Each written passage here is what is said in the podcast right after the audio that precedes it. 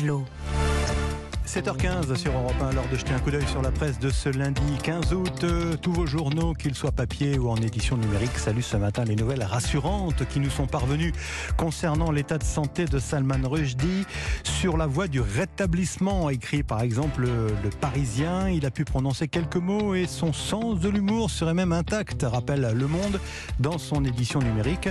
Tandis que Libération rappelle que la presse en Iran s'est réjouie de cette attaque contre l'écrivain britannique et que Vu de Téhéran, cette attaque serait même perçue, je cite, comme un complot des États-Unis.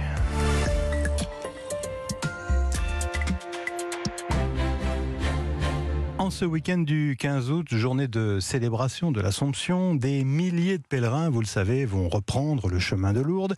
Notamment, écrit le Parisien ce matin, des catholiques malades espérant pour certains un signe d'en haut et qui sait le miracle de la guérison. Et justement, à cette occasion, le journal nous raconte ce matin l'histoire de Vittorio. Vittorio, c'est un Italien qui, en 1963, alors que la médecine l'avait condamné pour son cancer des os, s'est retrouvé guéri à l'issue d'une plongée au sanctuaire de Lourdes.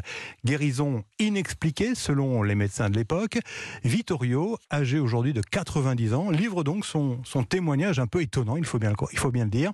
Pourquoi ça m'est arrivé? Je ne sais pas, dit-il, je n'ai pas d'explication.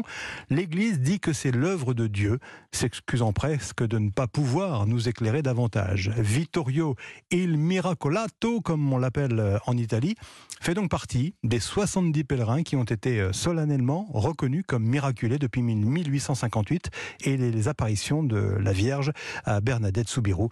Le témoignage donc de Vittorio à lire ce matin dans Le Parisien.